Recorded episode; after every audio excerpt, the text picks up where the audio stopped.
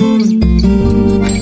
Falar de educação do campo no Brasil é falar de resistência e superação. Afinal, os caminhos para estabelecer uma educação justa e igualitária em todo o país não é uma tarefa fácil. E os desafios de crianças, adolescentes, jovens e adultos para ter ensino de qualidade e um local adequado para estudar são vários. Apesar dos obstáculos, muitos alunos se formaram por meio do ensino do campo, como observamos no decorrer desta série de reportagens. Inicialmente, abordamos sobre o contexto geral de educação do campo e, consequentemente, o fechamento de muitas escolas escolas. Seguimos para o ensino das casas familiares rurais na região metropolitana de Santarém. E nesta última reportagem, vamos conhecer a dinâmica de ensino da Associação da Casa Familiar Rural, ACFR de Belterra, que fica na comunidade do Prata, quilômetro 62 da rodovia Santarém-Cuiabá, na BR-163. A luta pela criação dessa CFR surgiu da ausência de uma política educacional voltada para os jovens do campo. Cercada pela monocultura do milho e da soja, a escola existe há mais de 10 anos, oferecendo aos jovens vindos do campo a formação técnica em agropecuária integrada ao ensino médio, como explica o Ellison Souza, ex-coordenador da CFR de Belterra e diretor da Associação das Casas Familiares Rurais do Pará, Arcafá Pará, salientando que o processo de aprendizagem da escola se baseia no sistema de pedagogia da alternância. Então, a Casa Familiar Rural de Belterra, né, ela surgiu em 2011, nesse momento, para atender uma demanda né, dos municípios de Belterra e Mogi dos Campos. Então, na primeira turma, nós tivemos aí 41 alunos, na segunda turma nós tivemos uns 30 alunos. Então esse é um desafio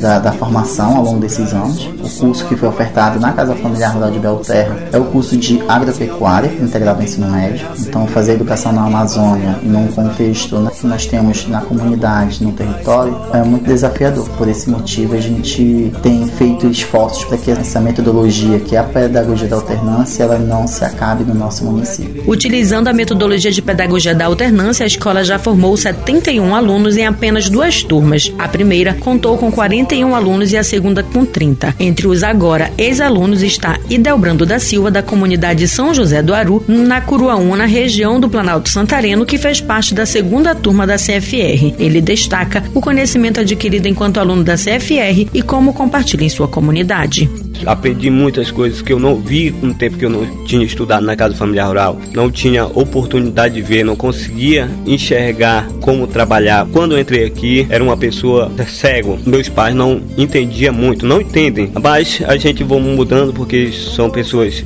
de alta idade, a gente consegue falar as coisas para eles, eles vão fazendo e vai dando certo. Entendeu? Eu consegui aprender até o tempo que eu estudei, ao longo do, dos anos que eu estudei aqui, consegui adquirir muitas coisas, levo para minha comunidade e hoje meus, meu pai ele já trabalha um pouco com isso lá, ainda mais implantação de pimenta do reino. A Associação das Casas Familiares Rurais, a Arcafá, é responsável por montar essa matriz curricular junto com as CFRs, de acordo com cada realidade. Apesar de toda a articulação para estruturar a matriz curricular, o Ellison Souza, diretor da Arcafá, destaca as dificuldades para a implementação de políticas públicas nas CFRs nos municípios. Então, o município, a gestão municipal, a gente tem um desafio de implementar, porque a nossa proposta de educação, conforme que a associação ela se configura, né, que é uma associação né, privada comunitária sem fins lucrativos, então isso nos caracteriza como escolas privadas. Só que, no entanto, quem mantém esse processo associativo são as famílias. Né? Então, a família mantém o seu filho estudando. Então, por si só, isso já é um desafio. Quando chega no município, quando a gente tem as metas do Plano Municipal de Educação, você não consegue enxergar a casa familiar rural dentro como uma estratégia, como política pública dentro do município. E falando no contexto mais estadual, nesse sentido, que a gente depende dessa articulação da Arcafá Pará, enquanto Casa Familiar Rural de Belterra, é o aporte financeiro. Mesmo que o Conselho Estadual de Educação ele tenha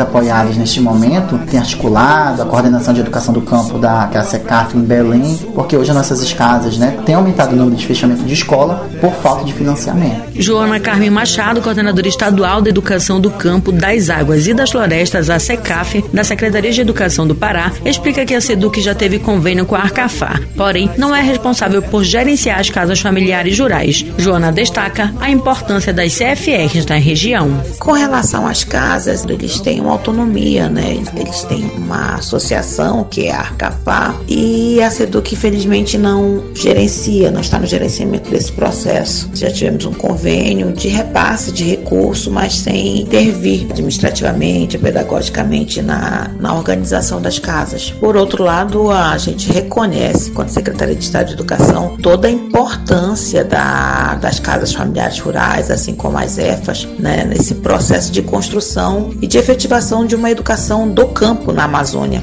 Durante esta semana, você acompanhou no jornal Amazônia Notícia a série de reportagens denominada Educação do Campo, Desafios e Perspectivas na região metropolitana de Santarém. A série, que contou com quatro capítulos, abordou a dinâmica de ensino-aprendizagem das casas familiares rurais dos municípios de Belterra e Santarém e no projeto de assentamento agroextrativista do Lago Grande. A pauta Educação do Campo, Desafios e Perspectivas na região metropolitana de Santarém foi selecionada pelo edital de jornalismo de educação da GEDUCA e do Itaú Social.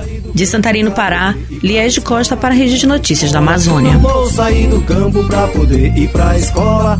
Educação no campo é direito e não esmola.